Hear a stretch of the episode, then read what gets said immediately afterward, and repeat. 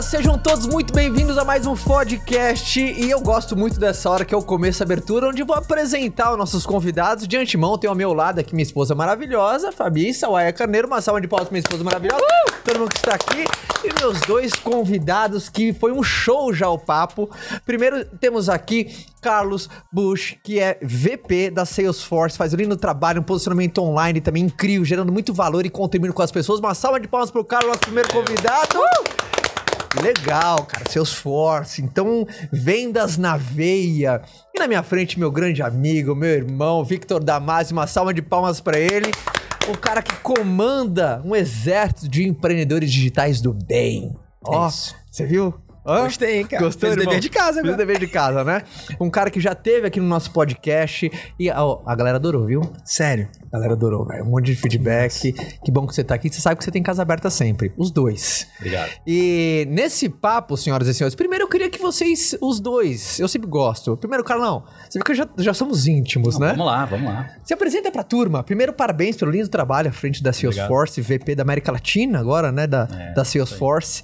E me conta um pouquinho de você. Boa, falar aí da gente, né? É gostoso, né? É legal, gostoso. legal. Bem, eu sou. Eu sou. Eu trabalho nesse mercado de Customer Experience, de CRM, há 22 anos, mais ou menos. Eu sei que eu pareço mais jovem, né? Mas não. Tá bem pra caramba, né, Vitão? Ele tá bem pra caramba. Peguei muito estrada de chão nesse percurso. Mas eu, eu acho que o que talvez difere o Carlos, assim, para colocar, é essa experiência que eu tenho nesse tempo todo. Eu trabalho muito tempo sempre tentando agregar valor para as empresas que eu, que eu atendi e as pessoas que trabalham comigo, né? Sou casado, tenho dois filhos. Ah, que gostoso. né? Tenho uma filhinha pequenininha, já ativa em casa, e tenho um menino de 12 anos, né? Então tenho, a gente aprendeu a criar os filhos duas vezes, eu e minha esposa, né? Não, ficou muito longe. E tô super feliz de estar aqui, admiro muito o trabalho de vocês, Obrigado, todos irmão. vocês, tá? Mas. E espero condizer aí com a expectativa da- do, do grupo aí que vai nos escutar, porque eu sem dúvida vai puxar a barra pra Sabe que eu queria pra começar a puxar o papo? Como você foi parar dentro do mundo de vendas? CRM, óbvio. E, depois eu quero, eu quero até que você explique. Vai que alguém aqui na turma não sabe o que, que é CRM. Ah, mas Bom ponto. como que você como que você foi parar dentro do universo das vendas? Primeiro, a gente tava conversando aqui antes, né, Vitão? Uhum. Pô, o Carlos ele fez Harvard, fez MIT, Singularity. então, ou seja, Eu fiz a Embi Morumbi. Mas talvez ainda não, sou um VP. Isso, isso como não, mas é disse, muito né, não- legal, né? É, Sem- legal. massagear, mas, poxa, é uma experiência da, da- da- umas melhores instituições do mundo, Sim, cara. Então isso é uma troca que ah, é legal dividir as experiências, quantas pessoas, ah, enfim, tem isso como meta, ou querem saber como que é a vivência dentro de um ecossistema desse que, meu. É reconhecido mundialmente, mas como que você foi parar assim em, Em vendas? vendas. Primeira coisa, eu acho que é super importante as pessoas entenderem, é assim, não importa onde elas estão hoje, elas podem estar em vendas rapidinho. Acho que essa é a primeira grande mensagem que eu quero passar e eu vou, vou explicar, me usar como exemplo até para motivar.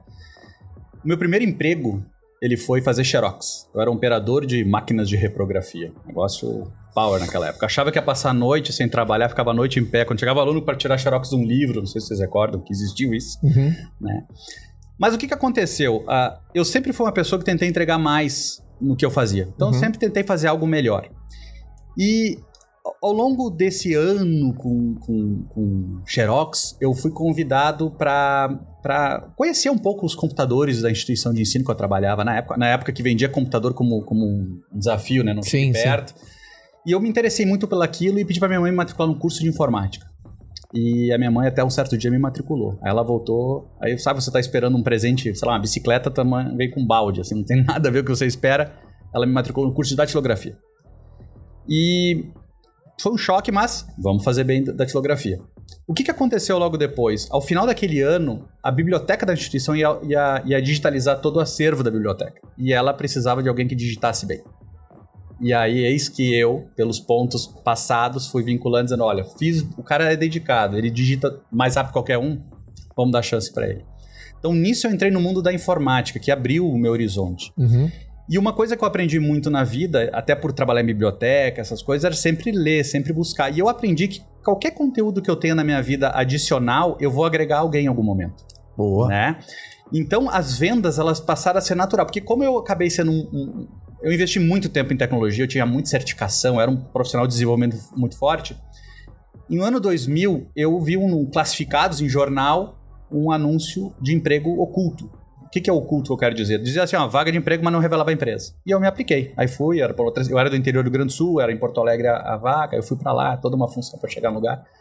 E eu lembro que, que quando eu participei do processo, depois eu posso, é um parênteses longo só falar disso, mas eu participei todo o processo e fui selecionado para trabalhar na ONU.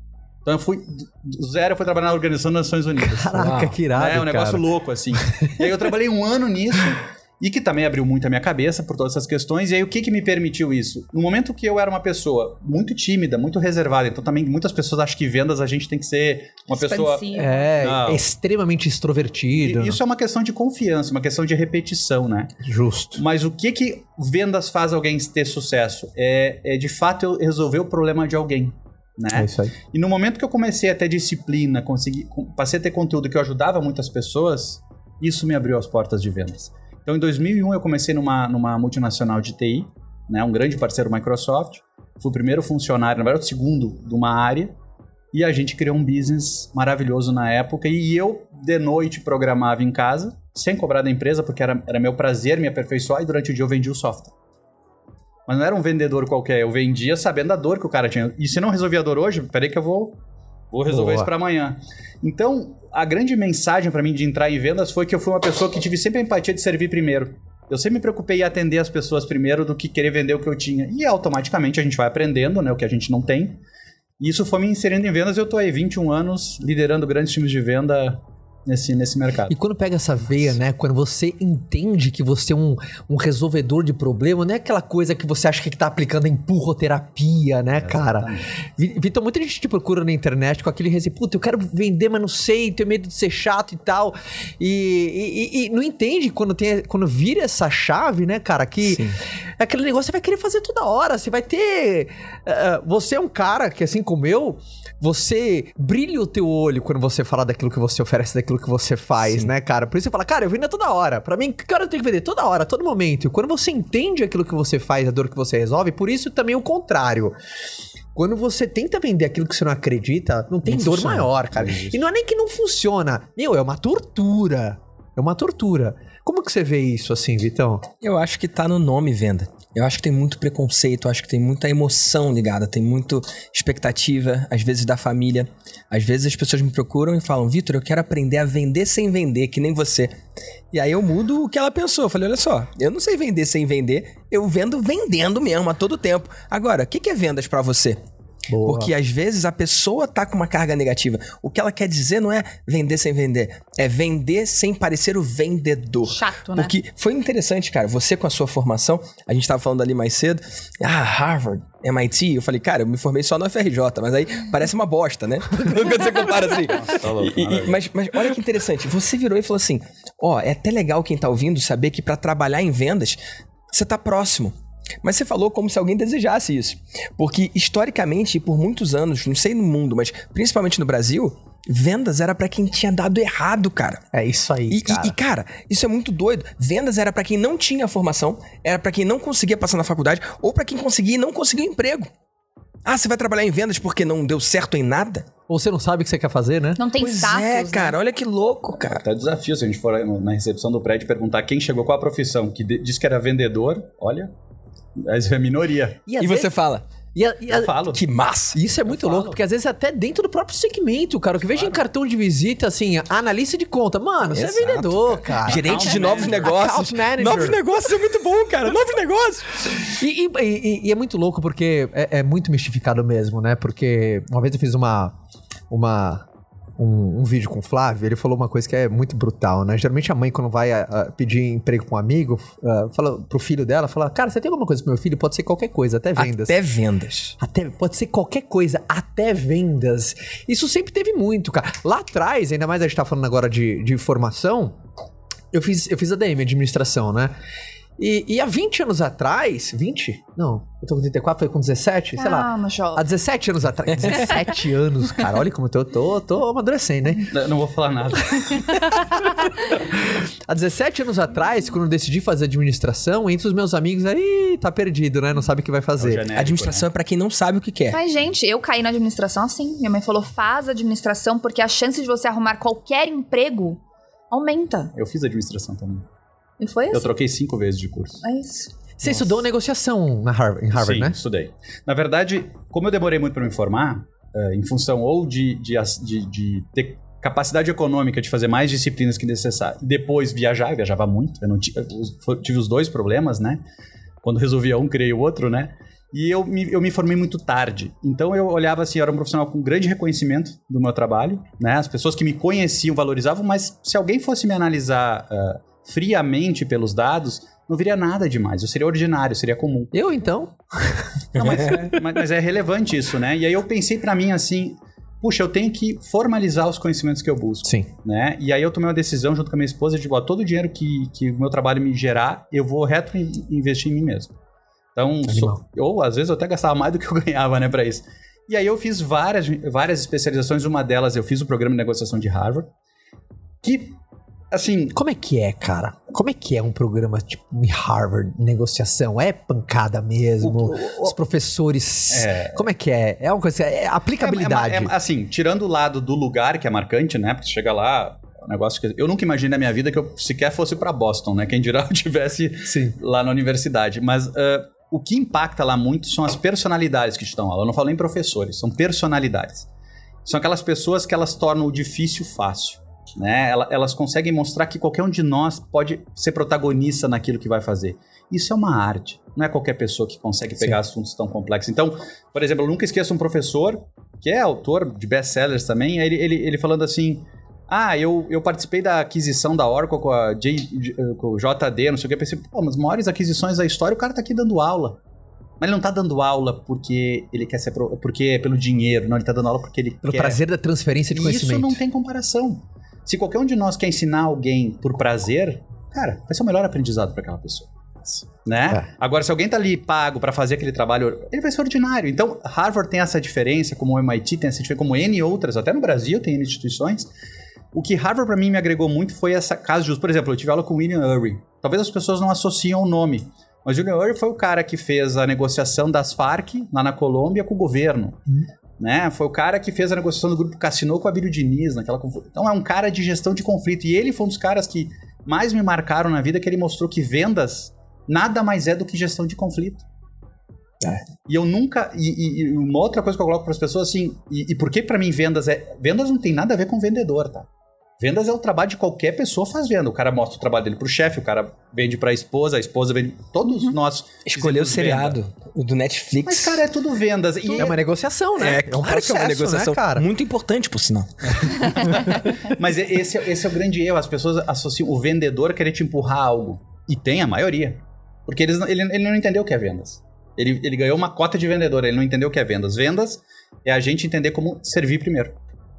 Né? E isso a gente aprende lá. Por que aprende lá? Porque lá tu nunca é da, do lado A do lado B. Tu é o influence, tu é o negociador. Tu tá sempre entre as partes. Tu tá do lado do problema, tu não tá de frente. Então, tu sempre tenta fazer chegar no consenso do que é o melhor. Talvez isso desmistificou muito na minha cabeça sabe? e me ajudou para N outros fatores da vida. Né? Total. Não, não só em vender, mas também de ir para um cliente e ver, puxa, esse cara aqui, ele tem a postura de, de, de ver até a hora que eu sangro. Ó, esse cara aqui, ele, ele quer desconto, mas tem vergonha. Cara, vamos fazer o melhor negócio. Meu objetivo é sair daqui que ele fique feliz. E eu, obviamente, não vou fazer negócio se eu não ficar feliz. Né? Mas não é o, não é o 50-50 como o mercado chama, né? Pô, isso aí não, não existe, né? Tem duas expressões que eu quero jogar pra gente sabatinar aqui, cara. Em vendas. A primeira é, e assim, eu acredito nas duas. Mas se eu colocar uma próxima da outra, às vezes tem uma, uma- dicotomia. Então eu quero ver o que, que vocês acham. Tem uma expressão que vende que é o seguinte: pior que uma pessoa treinada não fazer nada é um destreinado começar a fazer. Pior que uma pessoa. é, uma pessoa não fazer nada é um destreinado começar a fazer. Né? Quem nunca, às vezes quando você vai fazer uma abordagem em vendas, você tem que corrigir o mau trabalho de alguém que veio antes de você. É que o cara teve uma péssima experiência. Pô, eu vim da venda direta. Eu sou da venda direta. Quantas pessoas são abordadas por empresas de venda direta de uma maneira completamente profissional? Eu tenho que arrumar a besteira que o cara fez e fazer meu trabalho. Isso em qualquer coisa, cara. Em qualquer coisa. Tem gente que entra numa loja de shopping, chega o vendedor e fala: Não, não, não, eu tô, tô só olhando. Por quê? Às vezes na loja passada o cara foi chato. Ele já vem na defensiva. Então o cara já vem na defensiva e o cara só queria ajudar. Então, pior que uma pessoa ah, ah, destreinada não fazer nada, é, treinada não fazer nada, é um destreinado começar a fazer. Porém, tem outra expressão em vendas que é o seguinte: Treinar não vende, mas vender treina. Treinar não vende, mas vender treina. Ou seja, se você ficar 5 horas afiando teu machado, você não vai derrubar uma árvore. Porém, o machado bem afiado vai. Então você pegou, às vezes, a dicotomia das duas, que assim, uma pessoa treinada não fazer nada é melhor que um destreinado começar a fazer. Mas treinar não vende. Vender treina. Que, ou seja, é o que você falou, repetição, cara, vai te ensinar. Por mais que você tenha personalidades, características que não te favorecem, se você treinar uma abordagem, você vai ficar bom. Se você treinar em pós-venda, você vai ficar bom. Fechamento, você vai ficar bom. Follow-up, você vai ficar bom. A apresentação do teu produto ou serviço. A primeira pode ser uma merda, mas a segunda vai ser um pouquinho melhor, um pouquinho melhor. Como que vocês enxergam esses dois mundos, assim? Porque quando você fala, ah, concordo com as duas. Só que qual que... Como que você enxerga essas duas coisas que eu te falei, assim? Eu sou o cara mais da ação. Eu acredito que essa pegada, essa segunda frase aí, de que treinar não vende diretamente, mas vender treina. Então, eu já vendi milhões na internet. Só que ano passado eu entrei para aprender com o Flávio Augusto. E ele me ensinou uma forma de vender totalmente diferente, que era totalmente diferente de Ele qualquer coisa você que eu tinha regaçou, visto. Eu fiquei em primeiro lugar no Brasil na semana que eu mandei ver lá. Eu realmente, e, e mais louco, né? E acho que é um grande trunfo das vendas. Vender sem precisar. Eu acho que o, o precisar é um drive pro cara que vai começar, mas o cara que pode naquele momento não precisar. Porque eu já vendi precisando. Sacou? Mas ó, no ano passado. Teu eu, cliente sente isso, não sente? é Quando você tá outro precisando. jogo, cara. É outro jogo, é outro jogo, cara. A forma com que você vai e, e fica verdadeiramente por ele. Quando eu vendo, o cara entende que se eu fizer a venda ou não, pra mim não faz a menor diferença, mas pra ele faz, comprar ou não. É ele que precisa daquilo ali. Sacou? Então, o, o cara, o cliente, ele olha o vendedor. Se parece que a venda é mais importante pro vendedor do que até pra ele, ele, ele não vai nem entender que foi isso. Mas ele vai se desconectar de alguma forma. Então, quanto mais a venda for sobre a pessoa, melhor. Eu usei isso ao meu favor. Porque eu entrava na ligação, não tava nem aí se a pessoa ia comprar ou não. Pra mim, o que eu queria era eu me treinar naquele processo. E eu escolhi seguir um método. Eu escolhi não trazer minha bagagem, eu escolhi chegar vazio, né? Falei, ó, eu vou fazer esse troço porque eu quero aprender esse troço. E deu certo. E aí, até hoje tem gente que me pergunta, Vitor, como é que você fez? Porque eles acham que eu fiz alguma coisa diferente. Falei, cara, segue o treinamento. Porque pode parecer uma frase que você tá s- fugindo de ensinar ou qualquer coisa assim, mas é uma frase por si só poderosa, porque qualquer pessoa, precisando ou não, sabendo ou não, escolher abrir mão do que sabe, né? Se, se despir, né? E escolher seguir uma metodologia, um formato, um método que é diferente do que ele viu antes, cara, tem muito poder nisso. Eu tô sempre aprendendo coisa nova. Eu falei que tava surfando agora mais cedo. Eu gosto, se... cara, vou pilotar em Interlagos, eu dirijo mal.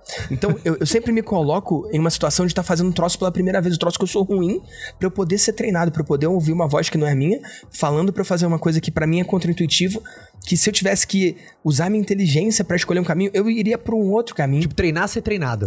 Isso, isso, isso. Eu gosto de sempre estar como aprendiz, cara. Pra aprender uma coisa nova, até pra quando eu estiver mentorando, que é o que eu faço a maior parte do tempo, eu entender quem tá do outro lado ali. Eu não me esquecer como é estar do outro lado. Você, Carlão. Mixed feelings, né, que falou. É, eu- acredito que a primeira afirmação, né, é, ela, ela tem mais culpa de quem coloca a pessoa ali do que a pessoa. É verdade. Lembrando que a primeira expressão é pior que uma pessoa treinada não fazer nada ou destreinada começar Então- a fazer. então- Mas tem gente que coloca a pessoa errada no lugar É, errado. Então. então, porque na verdade assim, é, eu acho que não existe, ap- não é que não existe aprender vendas, é é, é uma disciplina, tem, um- tem uma ciência por trás, obviamente, né? Mas assim, é só fazendo. Isso é só fazendo. Uhum. É que nem a gente pegar a bicicleta, a gente vai ficar estudando todas as. Mas se não subir, não, não vai acontecer. E, e eu gostei de um ponto que tu falou assim: vender sem precisar. Na verdade, é muito da cultura, né? A gente tem uma cultura que o vendedor tem que ter uma cota que desafia. Eu sempre escutava no passado: não, o vendedor bom é aquele que tem dívida. O vendedor bom é aquele que tá com problema. Eu, eu não- nunca acreditei A nisso. galera acha que é porque tem os putibol atrás, o cara tem que fazer acontecer, Então- ele não vai sair se a meta dele de venda do Então, dia. assim, tipo, Pra mim, vendedor bom é aquele que surpreende o cliente, aquele que serve. Eu, eu, eu bato nesse no, no- ponto de servir primeiro, porque eu nunca vou pra uma reunião sem pensar em que, que eu vou agregar valor.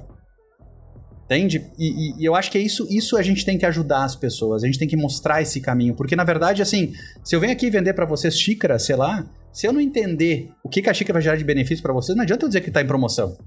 Não, leve as quatro que elas tá, tá por 10 reais. Eu dizer, cara, eu não quero comprar xícara, se é 10, se é 50, se é 2, não vai mudar minha vida. E essa é a grande confusão que a gente faz no mercado, né? É, é, a meta tem que estar num, num patamar adequado. Então, assim, eu já acabei abrindo um parênteses aqui sobre meta, mas voltando, pra mim, ação é sempre mais importante. A gente pode corrigir uma ação bem intencionada. O que a gente não pode corrigir é o primeiro caso, que é uma má intenção, né? O cara. Hum, O, o- total. o cara não teve boa intenção. E se o cara não tá preparado tá no lugar errado, a culpa não é dele. Né? Uhum. Quantos restaurantes a gente já foi na vida e foi mal atendido, mas tu viu que o garçom tava aprendendo? A culpa é um absurdo. Mas é absurdo como? Em que sentido? Um absurdo, uma empresa vai colocar um tipo de garçom atender aquele público naquela hora. Mas não dá pra você exigir. A primeira vez que o cara tá fazendo Não. ali uma. Então. Atendendo, né? E aí a empresa, a empresa tem que mitigar isso. Sim. Esses dias me perguntaram num. num- Mas tava- é, até interrompendo, é engraçado, porque a gente trata diferente, a gente recebe diferente aquelas pessoas que, quando vão servir ou vão vender alguma coisa pra gente, quando aparece em treinamento. Exato. É a mesma coisa que você pega uma pessoa que tá fazendo autoescola, você trata diferente aquela pessoa que tá dirigindo mal num carro de autoescola, porque você sabe, a pessoa está em treinamento. Então fica até de dica de quando a gente olha, você- pô, eu preciso treinar uma pessoa, porque ninguém nasce sabendo, a gente é aperfeiçoa, a gente aprende.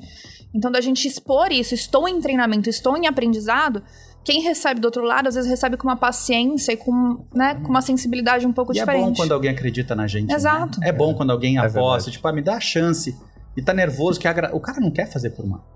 Né? O que eu não gosto é você ir num restaurante, tá um, um atendente eh, júnior, vamos chamar assim. Uhum. Né? O cara foi Atendendo. jogado na fogueira. É, tá lá, uma situação com um problema, o cara tá vendo e não tá fazendo nada, depois que passa tudo, ele vem lá, o senhor foi bem atendido? Aí, aí, aí é o erro Aí do é um, entende? É, Esse é o erro do um. É o dois, mas o ambiente tornou ele no um. exato. Uhum. Se tu for olhar, é a mesma coisa, né? Então, ação também, sem dúvida. Você sabe que esses dias eu recebi uma pergunta no Instagram, que eu- é aquelas perguntas que a gente pensa, assim, né? Coloca a gente pra pensar. E era uma menina me pedindo ajuda de como que eu poderia dar dicas dela descobrindo o que, que ela era boa. E eu fico pensando na quantidade de pessoas que ficam perdidas com a quantidade de informação que tem hoje nas mídias sociais, sempre se questionando, mas nossa, eu não sou boa em nada. E a pessoa fica na busca do dom. Do dom pra conseguir fazer alguma coisa, pra conseguir executar alguma coisa. Por isso que dessa frase, eu acho que a, pri- a primeira das duas opções, ela é a mais errada de todos, no sentido porque você coloca as pessoas numa posição que você precisa nascer sabendo, que você precisa ser bom em tudo que você faz. Uhum. E que você não tem a capacidade aprendiz- de aprendizado, né? Até aquele livro do Mindset fala muito sobre isso, sobre a diferença do mindset das pessoas. Então, eu não acredito nisso. Ah, eu preciso buscar qual é o meu dom, eu preciso buscar no que eu sou dom, no, no que eu sou bom. Eu prefiro muito mais buscar qual é a minha capacidade de, de disciplina para que eu tenha a repetição necessária para que aí eu fique bom em alguma coisa. Então, por exemplo, eu não nasci no mundo de vendas. Eu seria a última pessoa na face da terra que você colocaria para vender qualquer coisa. Eu fui criada num mundo ao avesso disso. Minha mãe tem calafrios disso, porque a única pessoa que vendeu alguma coisa em casa faliu a família inteira. Então era nunca empreenda, nunca venda, vá pro seguro, vá pro tradicional. Concurso público. E aí, e aí ela comecei desde os 16 anos em multinacional. Então, quando eu falei que eu ia largar tudo pra ser vendedora de venda direta, eu fiquei quase um ano sem, sem meus pais olharem pra mim e, e me admirar e querer e o tempo inteiro sai disso. Como é que você vai abrir mão de uma CLT pra poder? Porque eu nunca teria o perfil pra isso. Mas a minha dor era tão grande, tão grande. Acho que como é que fala? A jornada do herói. Como é que fala? Que a menina que veio da zona periférica, que andava de ônibus, que endividada, que não tinha perspectiva. Jornada da mulher foda. É, ah, gostei. mas a dor de- de- dessa coisa ser tão pesada assim, eu falei, cara, eu vou aprender. E comecei sendo a pessoa mais tapada da face da terra, que não sabia falar, não sabia saber que eu teria que solucionar.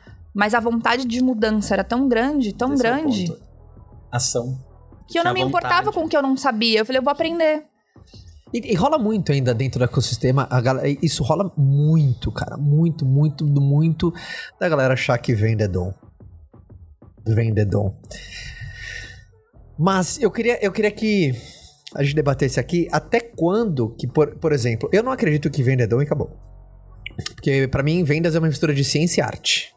Ciência e arte. Porque a lei dos números comanda o mundo de vendas. Quando você conhece os seus números, comanda. Quando você entende a ciência dos números, você começa a entender algo chamado proporcionalidade. Na hora que você pega um negócio chamado conversão, você começa a entender os seus próprios números. Temos números diferentes? Sim, aí que envolve a arte. Quanto mais você refine a sua técnica, a sua habilidade, mais você influencia a tua ciência. Mas é uma mistura de ciência e arte. Ah, por que que é tão importante, Vitão, conhecer os seus próprios números? Assim, você é um cara que é muito ligado em número, que eu sei. Olha, a minha frase é não são números, são Não, pessoas. mas que eu digo assim de analisar a parte de conversão métrica, como é que eu fui, como pode ser melhor. Você não liga para os números, mas Sim. entende que ciência, a venda é o lei dos números. Por exemplo, Sim, vira você fica número. chateado com não? Hum, Zero chateado. No último podcast a gente falou disso. Então. Eu falei do lance do- de tomar nove nãos pra tomar um sim. Sim. Se a cada 10 interações você faz uma venda, não foi aquela venda que te pagou. Foram as 10 interações. Então, ao invés de ficar super feliz quando eu consigo sim, eu fico igualmente feliz com sim ou com não. Porque ao invés de ganhar mil reais naquele um cara que falou sim, eu ganhei 100 em cada contato que eu fiz. É isso. Quem estiver ouvindo aí tiver perdido, vai ter que ouvir outro podcast. Procura lá. Então, assim, cara, é muito doido, porque eu lembro do momento que eu parei de comemorar a venda e ficar triste na não venda. E entendi que se a cada 10 eu vendo um de mil, não foi aquele um que me deu mil, cada contato me deu 100, porque não tem como saber Exato. antes. Então, isso é muito doido, porque você ganha resiliência, você ganha esse lance de não desistir e ir atrás do próximo, sacou? Mas por outro lado, você perde aquilo de comemorar e vibrar quando você ganha um sim. Hoje, quando eu ganho um sim, não é mais igual lá atrás quando eu ganhava um sim. É só um sim que é igual a um não. Não sejamos hipócritas, a gente quer o sim. Mas eu entendo que o sim é um subproduto de vários não. Então, a- aquela montanha russa do tô feliz, tô triste, eu tô rico, tô pobre, sim, não. Cara, vira uma coisa mais estável aqui e você segue.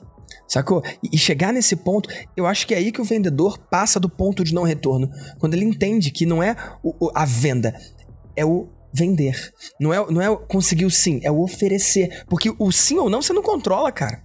Você pode sim melhorar seus números, melhorar sua conversão, melhorar o seu pitch, a forma que você oferece, mas o resultado daquilo ali você não tem como controlar. Mas você pode controlar quantas vezes você faz, quantos contatos você faz, quantas vezes você mostra o plano, quantas vezes você vende, quantas vezes você está disposto a tomar um sim ou não. E quando a gente fala de CRM, ah, por que, por que que eu sou fã de CRM? Porque você tem. Você tem noção do que tá acontecendo, cara. Tem noção do seu processo. Porque em vendas, cara, o que eu vejo de pessoas que são incríveis, por exemplo, fazendo uma, uma, uma demonstração do produto que tem, ou uma apresentação do serviço que faz. O cara é um lixo de follow-up, por exemplo. Ele não acompanha, ele deixa solto, ele fala com muita gente, mas, sabe, não, não mantém um contato frequente. Ou o cara é péssimo em fechamento. Tem aquela, sabe, a- aquela apresentação que fala a pessoa, nossa, que incrível, cara. Realmente eu acho que eu preciso, mas não sabe fechar. Ou de pessoas que têm uma ótima apresentação, mas fala com pouca gente, faz um contato assim. E não adianta, a ciência dos números, cara. Você não vai mudar seus números se a gente fala funil, né? Se tem poucas pessoas entrando no seu funil. Porque eu vejo e me dá muita. Não falo dó porque eu não, eu não gosto de sentir dó de ninguém, mas eu acho um desperdício quando a pessoa não reconhece o, o, o ponto, porque pra mim vendas é. Se você não reconhece seus números, é como se fosse um balde. Se tiver um furo em algum lugar, você vai perder. Então, qual você acha que é a maior vantagem das pessoas? Porque tem gente que quando fala CRM, acha que é exclusivo uma empresa que é grande. E também tem o lado antigo, né? O CRM, o pessoal brinca que é que nem caderno de registro de mercadorias, né? Que tinha lá no, né? no, no bairro, lá, década de 50, 60, né? Não deixa de ser, né? Uhum. Só que é, o CRM, ele vem para dar escala. Ele vai dar escala para Pra quem nunca viu o que é CRM, o que é um CRM? CRM, na verdade, é uma plataforma de tecnologia. né? Eu, eu vou falar da tecnologia, mas na verdade depois o que está por trás. Onde eu reúno todos os dados e fatos vinculados ao público-alvo que eu atendo, seja cliente pessoa física, pessoa jurídica. E desse público, eu reunindo isso, eu consigo entregar a melhor, a melhor forma de interagir com ele. Isso é um viés. Eu tenho um outro viés que é entender como a minha empresa protagoniza usando essa- esse público. Ou seja, tá falando agora, se eu tenho 100 clientes que eu atendo, eu fecho 10. Se eu tiver mil, eu posso fe- fechar 100, eu posso fechar 150. É aí que eu vou trabalhar para melhorar os indicadores para ter uma conversão melhor. Uhum. Então o CRM ele pode servir para isso. O CRM pode servir para empoderar o vendedor, ou seja, eu vou- ensinar o vendedor de alguma forma a chamar atenção no que ele não, não tá vendo. Uhum. Eu nunca esqueço, eu vou dar um exemplo para ficar mais claro para quem não conhece, que é assim, um dia eu fui num- numa grande revenda de carros, uma os caras devem ter 500, 600 lojas no Brasil Uau. muito grandes. E eu tava conversando com o vice-presidente da empresa e ele disse assim, Bush, é, eu já hoje vendo 1.8 carros para cada 10 pessoas que entram na loja. Eu sou benchmark. Aí eu perguntei para ele, mas e por que, que tu não vende dois? Por que, que tu não vende três? Por que 1.8 é o, é o benchmark não tá resolvido? É porque a empresa, ela acha que o que trouxe ela até aquele momento vai levar... Não vai mais. O CRM, ele mostra que a cada dia eu posso fazer algo melhor. Até o dia que eu ven- vender é 10 forte, para 10. Aí, a gente pode avaliar o que, que a gente vai fazer com quem não tá vindo na loja, mas podia comprar também. É, tá, tá entrando pouca gente aí, É, né? Aí é. tá entrando pouca Mas, gente. mas é- é esse é o viés, o viés de não se contentar no sentido de que está fazendo o máximo. Não, é diferente do que o Vitor colocou, que é o lado da satisfação. A minha satisfação não vai mudar. Agora, eu ser mais profissional vai mudar, Isso. né? É, são coisas diferentes. Então, por exemplo, ah, ah, arte. Eu posso treinar melhor os vendedores para Uhum. ter mais empatia, para Uhum. saber, mas igualmente isso nunca vai ser linear, né? Uhum. Vai, vai oscilar. Uhum. Agora, eu posso garantir que todo dia de manhã tu tem que fazer 50 ligações. Isso eu posso fazer. Não importa se tu acordou motivado, desmotivado, 50 ligações. Ah, não, não, 50 ligações. Fez 50? Não fez? Acabou. É controlado, é visual, é objetivo, E isso, ultra gar- específico. e aí garante, por exemplo, eu nunca esqueço, um pouco antes da pandemia eu tava olhando o carro pra trocar. No fim eu nem troquei, tá? Fica a dica aí. É. A mais importante do podcast, É. provavelmente. Dois. Tava olhando. Você sabe que eu não tive follow-up de ninguém? Por Ó o furo, ó o furo no balde. E por quê? Ah, porque o carro é Y. Não importa. Se vai comprar um Fusca ou vai comprar o carro mais caro, o follow-up é igual. O que muda é a forma do approach. A Uhum. forma é diferente. A interação tem que acontecer. Né? E, e às vezes eu vejo assim, aquele. a- é, aí que eu digo, eu, sou- como eu trabalho com isso há muito tempo, eu sou muito chato, eu fico procurando problema, às vezes, parece, né? Mas quando ninguém fala contigo, tu pensa assim, cara, que Não tá interessado? cara. Mas que a, é, sabe o que, que é? A- Ele, o vendedor acha que se ele não entrar em contato, ele tá mostrando que ele tá bem. Hum. Uma coisa que eu aprendi na minha vida é: não existe vendedor bem ou mal. Existe que eu tenho que te atender bem. E te Isso. atender bem é eu ver se tu precisa de alguma coisa. É isso. É quando eu mandar um e-mail daquele carro que tu me pediu, eu te perguntei na conversa que cor tu gosta. Eu vou te mandar na cor que tu gosta. Sabe? É isso que mostra atenção. E não importa o valor do carro. E aí o CRM, ele entra para ganhar escala. É esse valor do dono, esse valor do diretor, esse valor do funcionário, ele não muda. A tecnologia ela entra para dar escala e fazer com que isso seja permeie mais pessoas, né? Ah, eu gosto muito da Amazon por um exemplo. A Amazon ela teve um, a gente não falou de propósito aqui, né? O propósito vem antes disso aí, né? Sim. A Amazon tinha um propósito desde o início que era por que, que eu quero ser. Ela não é a loja do tudo desde o início. Desde o início o conceito era compra comigo que tu não vai te incomodar. A certeza que tu vai ter com a interação da marca é não vai dar problema. No sentido de que tu vai te desgastar, quer trocar. Essa é a premissa deles. Fez com que a gente buscasse eles desde o início. Depois, obviamente, teve N outros fatores, né? Ah, mas o que eu quero simplificar nisso é isso é o propósito. Entende? O CRM só vai escalar isso. Ele vai garantir, assim, por exemplo, a Amazon, os, os presentes e vice-presentes em níveis, dois dias por ano eles sentam no call center atender ligação telefônica. Uau. Entende? É, tem uma frase que uma vez eu escutei assim: se você tá sentado aqui na cadeira comandando a empresa, quem tá lá com o seu time ajudando eles? Uhum. Né? Concordo total. Então, o CRM, pra mim, ele. ele, ele é, eu, eu, eu meio romantizo, né? Trabalho muito tempo com isso, eu acho lindo, né? o, o Customer Experience. Mas o que eu vejo disso é que isso é, é- é a grande maneira da gente poder escalar o nosso propósito, né? De atender bem as pessoas, de estar próximo. Quando o cliente reclama, gente. A gente tá falando só de vender, né? Uhum. Mas a, a- o o funil, pra mim, ele não é assim, né? Ele, ele segue É depois. um né? pulheta, né? É o pulheta, é pulheta.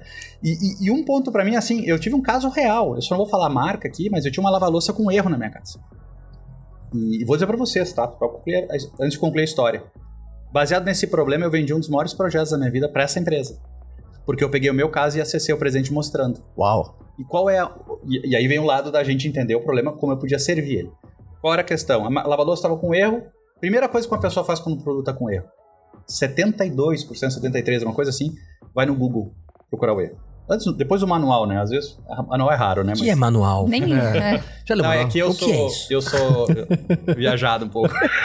Eu busco tutorial no YouTube. É. Mas aí você vai no Google, por exemplo, né? Que o YouTube deve ser uma das grandes formas de. E aí não achei. Então, vou no site da empresa, por exemplo.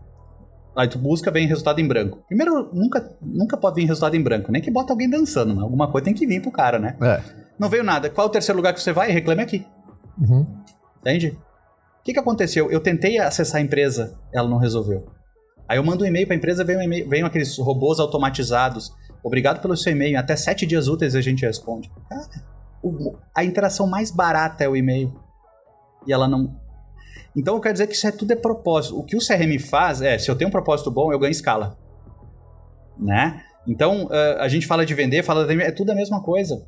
Tudo, tu- faz tudo a mesma lógica. Porque se eu sei ah, que, que eu vendo, mas depois dá problema, o cara vai ter problema, Você não compra mais. E ainda fala mal pros outros pra não comprar também. e é pior, né? Pior. Então o CRM, para mim, ele, ele tem esse papel fundamental, sabe? De dar escala para os negócios baseado no propósito da companhia. Às vezes a companhia tá com o propósito errado, né? Mas assim, eh, eu sempre digo, um vendedor te atender mal eh, pode ser um acaso, dois não. Você sabe que você falou dois pontos que me chamam a atenção. Que é uma verdade que eu venho acompanhando bastante, ainda mais com essa fama que vem levando o empreendedorismo, das pessoas quererem empreender, caçar alguma coisa pra vender, fazer renda extra na internet. E todas as vezes eu recebo mensagem de pessoas: Ah, acabei de criar um perfil de vendas, me dá dicas. E o que, que as pessoas acham? Que é simplesmente hoje vou criar um- uma página no Instagram, vou encher de trocentas milhões de fotos do meu produto e o produto se vende sozinho. E aí você falou, o que, eu tá, no- o que, que tá no meu controle? Eu garanti que eu vou conseguir fazer mais 50 ligações hoje. Ou que eu vou colocar meu call center pra atender e fazer o negócio acontecer. E as pessoas perderam o básico da venda hoje, que é a prospecção, que é você falar com sabe, gente. Eu te escutando, me veio agora o, o- Domingo passado, pela manhã, eu fui na feira no bairro, né? Moro aqui do lado. E aí eu tava voltando da feira, eu vi um, um profissional todo arrumado, de terno, na esquina, entregando panfleto de imóveis. Uhum. Corretor de imóveis. Aí eu parei pra pensar, fiquei pensando assim, nossa, cara. E isso sim é o que o mercado chamava há 20 anos atrás de spray and pray, né? É, o cara tá entregando panfleto para rezar se alguém vai querer comprar. Uhum. A chance dele ir pra casa triste, abraçar a família dele triste, durante é enorme. E não é porque ele é preguiçoso. É que ele é mal instruído. Talvez, eu posso estar falando, o cara tá milionário naquela esquina e eu não sei, falar né? que essa semana eu pensei a mesma coisa, porque aqui no Brooklyn tá cheio. É. Cheio. E aí, então ele tava lá. Aí eu pensei, aí o cara acha que é, vai lá e cria um Instagram e vai vender porque é no digital. Não, cara, são os fatos. Entendeu? Pô, a Fabi tá grávida, fica a dica também. Pode ser que queira um apartamento maior, pode ser Uhum. que queira um carro maior. São os fatos que levam a pessoa, não a profissão, a idade, né? Que é o que tu coloca, que é, é- é a- a- a- o lado de, de fazer a pessoa entender que é, é- tu tem que estar fora da média Uhum. né? E eu vejo que as empresas não fazem isso. Então elas dizem o seguinte: "Ah, a conversão sempre foi de, dez- de na esquina o cara vendia um imóvel por semana, cara. Vamos fazer mais panfleto. Né? E não é mais panfleto. Não é aí no digital, é mudar a abordagem, porque hoje em dia mudou completamente a percepção, a autonomia, a liberdade, a atenção é tudo, né? Sim. Não adianta, nós estamos olhando aqui, o, alguém está assistindo agora eh, o podcast ou escutando, aí depois eh, vai no seu Instagram lá, passa a foto do sobrinho, puf, aí pinta uma geladeira na tela. É a hora certa para ver uma geladeira? Ninguém vai olhar a geladeira. Mas não entenderam que mudou a abordagem. Agora, se a pessoa está procurando por A, por B, por C, valeria a pena. Eu vejo a indústria ainda muito longe disso.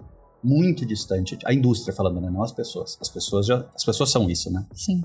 Vitão, como que você vê, hum, principalmente essa fusão, que ah, muitos processos de vendas começam no online e terminam no offline.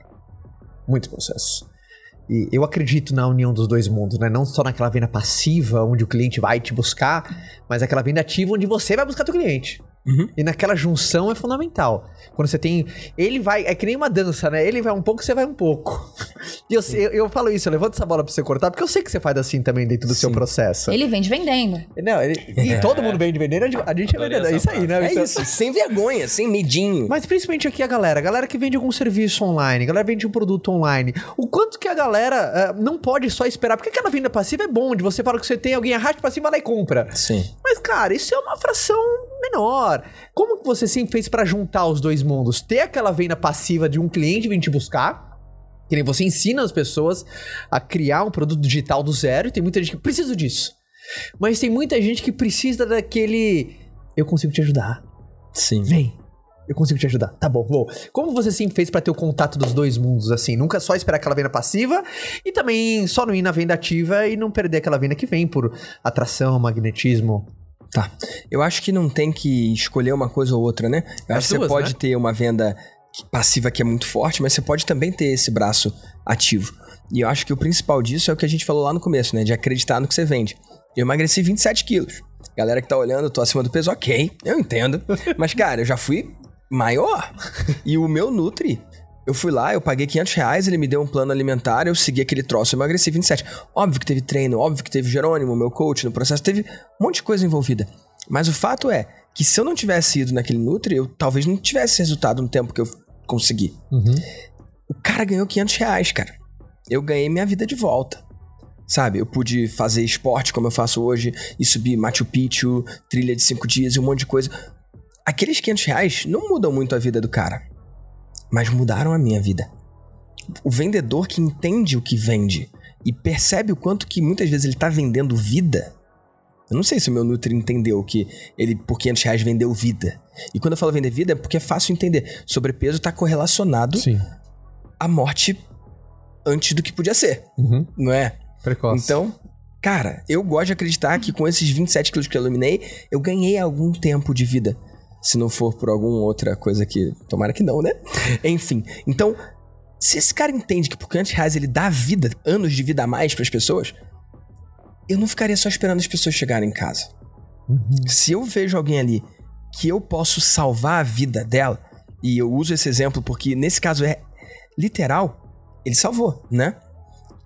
Só que eu tava procurando, mas tem a galera que não tá. Sacou? Eu não sei se ia funcionar eu passar na rua e ele falar, você tá gordo, vem aqui. Sacou? Mas se ele talvez. Por isso que o marketing é poderoso. Eu gosto muito disso porque o marketing que eu ensino educa. O marketing que eu ensino é você educa a pessoa, você gera valor primeiro e depois pro cara que mostrou algum interesse, você faz um follow-up. Até quando? Até o cara comprar ou ele dizer eu não quero. E o mágico de usar uma ferramenta, um CRM, ou, ou o mecanismo que você quiser, né? Pode ser até o caderninho ali, mas no digital é muito poderoso porque você não desanima com os nãos porque você não vê. Então, isso é muito poderoso. A forma de venda mais poderosa que eu uso é através de formulário, que é o que eu ensino lá no Vida de Mentor. O cara preenche o formulário e lá tem uma pergunta que é o preço, a pessoa diz sim ou não. Você pode, através de automação ou na mão, pegar quem disse não e deixar de lado pra você falar com eles depois. E falar primeiro pra quem disse sim pro valor, cara. Então o cara diz por que, ele tá interessado, por que, que ele acredita que aquela solução é pra ele, ele fala que ele tem o preço. Você não vai ligar correndo pra esse cara também? Então acho que tem um pouco desse equilíbrio, porque se você tivesse mão ou braço, né, o termo que você quiser usar, pra falar com o mundo inteiro, talvez você fosse, mas a verdade é que a todo tempo a gente tá gerenciando recursos. E às vezes é o seu recurso de ligar, ou do seu time. Você tem um número finito de vendedores, é questionável se é escalável ou não, mas quando você consegue qualificar o cara que tá mais naquele momento, aquele cara que sabe o que você tá oferecendo e quer, aquele cara que entende que a solução é a solução de fato pra ele, aquele cara que disse sim pro valor, esse cara tá pronto. Então, cabe sim você fazer uma iniciativa voltada para aquilo ali e lembrar que você tá no lucro porque você não teve que perder tempo com todos os nãos que viriam, porque você já colheu o sim do cara antes. Então, é quase que só chutar pro gol, né?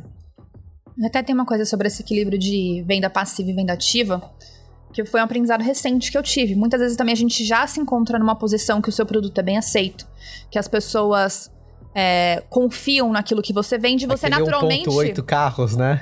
e você tá naturalmente você tem uma venda passiva orgânica que acontece sem muito esforço. E Você muitas vezes você vem né? Não, e muitas vezes você vem com algo novo e você acredita que ele vai entrar na mesma onda porque simplesmente você já tem aquilo ali pronto. E na maioria das vezes não é. Você vai ter que martelar e voltar a vender como você vendeu, como você nunca tinha, né? Quando algo completamente novo. Então eu, eu passei por isso recentemente e eu perdi a mão de falar assim, cara, eu vou ter que vender isso aqui igual eu comecei quando eu comecei a vender meu primeiro produto na minha vida.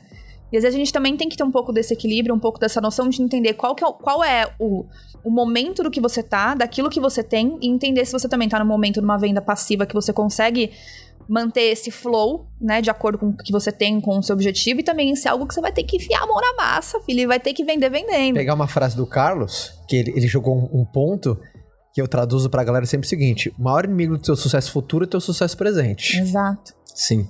Maior inimigo, porque, cara, é muito difícil você ficar mais maleável quando tu tá dando, entre aspas, certo. Sim. Você fica muito, por quê? Você fica muito apegado àquilo que te trouxe até o ponto que você tá. Então, o maior inimigo do seu sucesso futuro não é o- é o teu insucesso, às vezes o teu insucesso é amigo. É um presente pra você, Porque você tá se num mexer. momento, cara, Exato. assim, tá, você tá tão incomodado que você, cara, preciso fazer diferente, que não tá dando certo. Aí você muda, você questiona, você tal, você ouve, você recolhe e tal.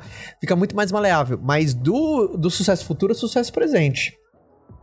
Mas eu queria jogar aqui pra nos sabatinar também uma outra, uma outra coisa que é em vendas não é só sobre o que você diz, é o que os outros percebem. Tem muito isso, né, cara? Não é o que, o, o, o que você diz, é que outros, o que o outro percebe. Não adianta. Você pode ter o melhor script daquilo que você faz, mas se a galera percebe insegurança, é só insegurança. Que nem quando você fez, você falou que você ofereceu para aquele vice-presidente pós-dançador, a tua convicção tava muito grande, né? Exatamente. É, eu, eu acompanho o Vitor, muito magnético, o Fabi também. Então, e, e- mas como ensinar isso? Como que você ensina essa parte mais, essas soft skills mais em vendas? Como que você ensina isso? É mais duro, não é ou não? Essa aqui é difícil. Quem quer começar com Essa aí é. eu- eu- você me olha assim, eu não tenho nem pra quem olhar aqui. É, o Caio olha pra mim, eu olho pra ele, olha pro quadro ali. É que, sabe o que eu percebo? Que a maior dificuldade das pessoas em relação à venda não é a habilidade da venda em si. Mas são todas as trocentas milhões de crenças limitantes que ela tem como um ser humano que impede que ela efetue uma venda bem feita. Então a questão da insegurança de não vou ser aceito, a questão de tomar um não, aquilo não é que ela tá tomando um não, aquilo às vezes tá ferindo um ego, tá ferindo outras crenças limitantes que a pessoa passou a vida inteira. Às vezes ela teve uma exposição na infância que gerou um trauma, então toda vez que ela precisa expor, que ela precisa falar, ela não consegue.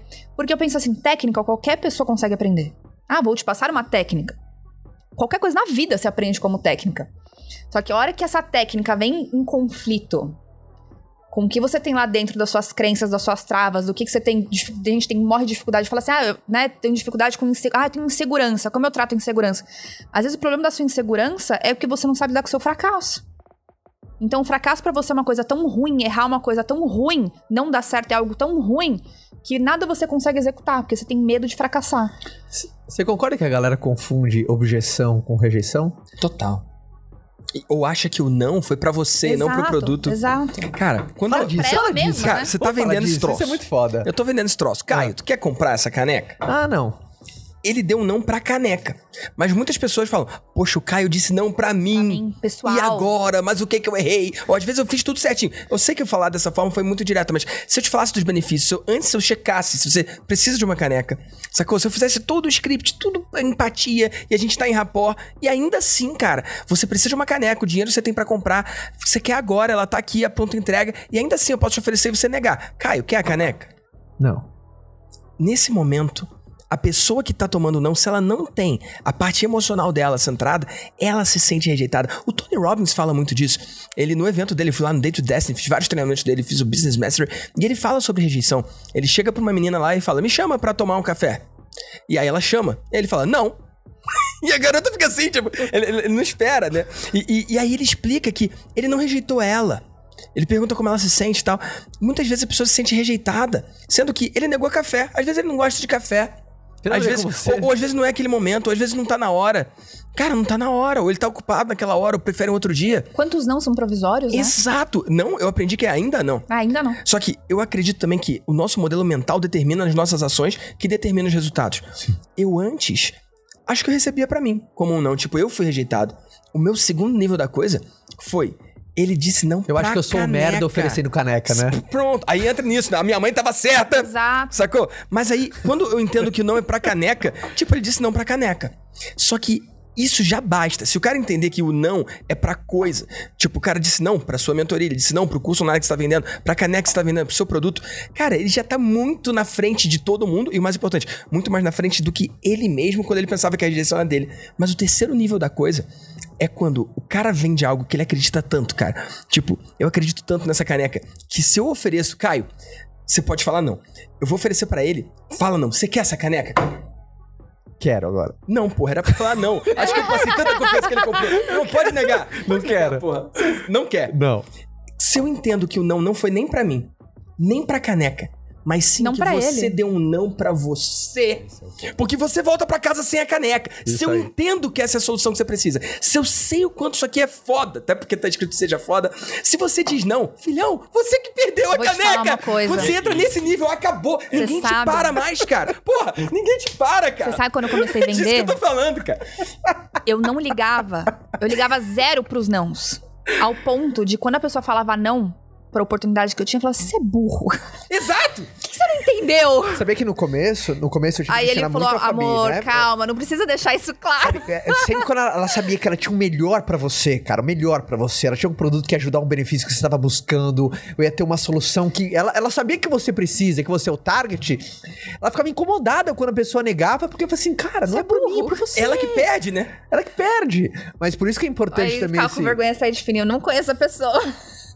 Mas, mas esses soft skills que é falado, né, Carlos? É, é uma coisa mais, é mais desafiadora de treinar a Tem pessoa, um, né? Tem um, um livro do Chris Voss que é negocia, é, negociando como fosse a própria Ah, vida. o Chris Voss é aquele do, do Da FBI lá. Nossa, esse é muito bom. É muito bom. E eu fiz um final de FBI semana. é FBI. FBI, isso. Desculpa. Tô brincando.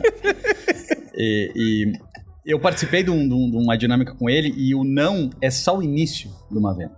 Sim. Isso que as pessoas não entendem, né? E, em primeiro lugar, você está trabalhando num, num, num, num, contexto que mesmo que você venda o show que era tão esperado o ano inteiro, vão ter pessoas que não vão querer comprar. Uhum. Então, é, eu acho que você é redundante se eu reforçar isso, mas, tipo, pra mim, cara, o, o não, ele, ele, ele é o mais presente da vida de vendas. Uhum. Porque o não é apenas um, um, uma falta de match naquele momento. Mas o cara que te diz não é muito melhor do cara que te ignora. O cara Sim. entende? E isso que as pessoas têm que valorizar. Essa é boa, não... O cara que te deu não é muito melhor do que o cara que porque te ignora. Porque ele fala, ele fala isso muito... Uh, eu peguei o exemplo, por que eu citei ele? Porque ele fala, ele negociava muito com, com sequestro, com situações mais complexas. E ele falava que o, o, o início da negociação era quando o cara respondia. Né? Pode parecer assim, pô, mas eu tô fazendo venda direta, o cara sempre responde. Não é sempre responde. Uhum. Não é sempre que responde. O cliente dizer não, não responde. ou te enrola, liga amanhã, vamos ver semana que vem, porque ele não sabe dizer não. Porque ele também tem os seus Mas, problemas. Ó, eu vou falar que eu desenvolvi táticas com a minha equipe quando alguém te enrola. Vocês querem saber? Muito. Um tem a figurinhas obviamente, né? Não necessariamente no mundo corporativo, mas no tete a tete, figurinhas engraçadas, então a pessoa nunca mais responde. Você manda aquela figurinha que não tem como ela não responder engraçada, aquele gif bem. Sim. Que ela vai. Você quebra o gelo, às vezes a pessoa não tem mais aquele clima de conseguir. Tem, tem uma estratégia que chama facilitação do não. Tem muitas pessoas que têm um desafio de falar não para você.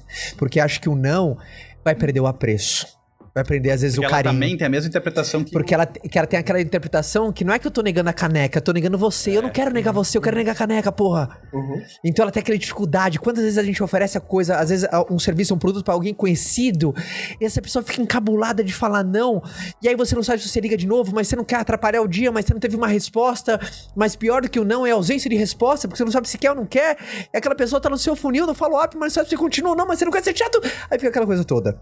Sim. E aí existe a facilitação do não. Quando você facilita uma, a pessoa dar o um não, no sentido de você facilita dar aquela resposta, fala assim, Vitor, é muito importante para saber, porque eu separei essa caneca para você. Te conhecendo, saber o que você quer, eu acredito muito que essa caneca é pra você. Mas eu preciso muito de uma resposta. Porque eu já tenho mais alguém querendo essa caneca. Só que eu dei prioridade para você pelo carinho que a gente tem. Você vai querer essa caneca ou posso passar para a próxima pessoa? se você o teu não, tá tudo bem. O teu não agora vai me ajudar até mais do que o teu sim. Qualquer resposta agora me ajuda. Mas eu preciso te ajudar a descer do muro. Não importa ah. para qualquer lá, qual lado do muro. É uma coisa do Vitor essa. Eu falo muito disso. O Vitor fala muito disso, que, cara, minha, minha função é te ajudar a descer do muro.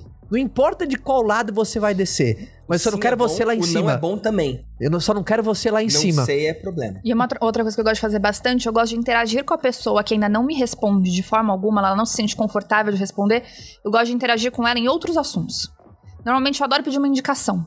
Então a pessoa não me responde, você manda três vezes, não sei o que, não responde. Eu venho de uma coisa completamente aleatória, do que eu acho que ela pode me agregar de alguma forma. Então quando você pede uma indicação, eu falo, eu preciso de você. Então eu coloco a pessoa aqui e eu me coloco nessa situação. Ela tem coragem de puxar o assunto e num segundo momento, normalmente sempre converte em venda. Porque eu inverti os papéis. Você serviu primeiro. Você serviu primeiro. Então isso funciona muito, muito. E às vezes a gente toma um não e a gente não responde, a gente se sente ofendido. A gente quer cortar relacionamento, a gente não quer mais falar com aquela pessoa.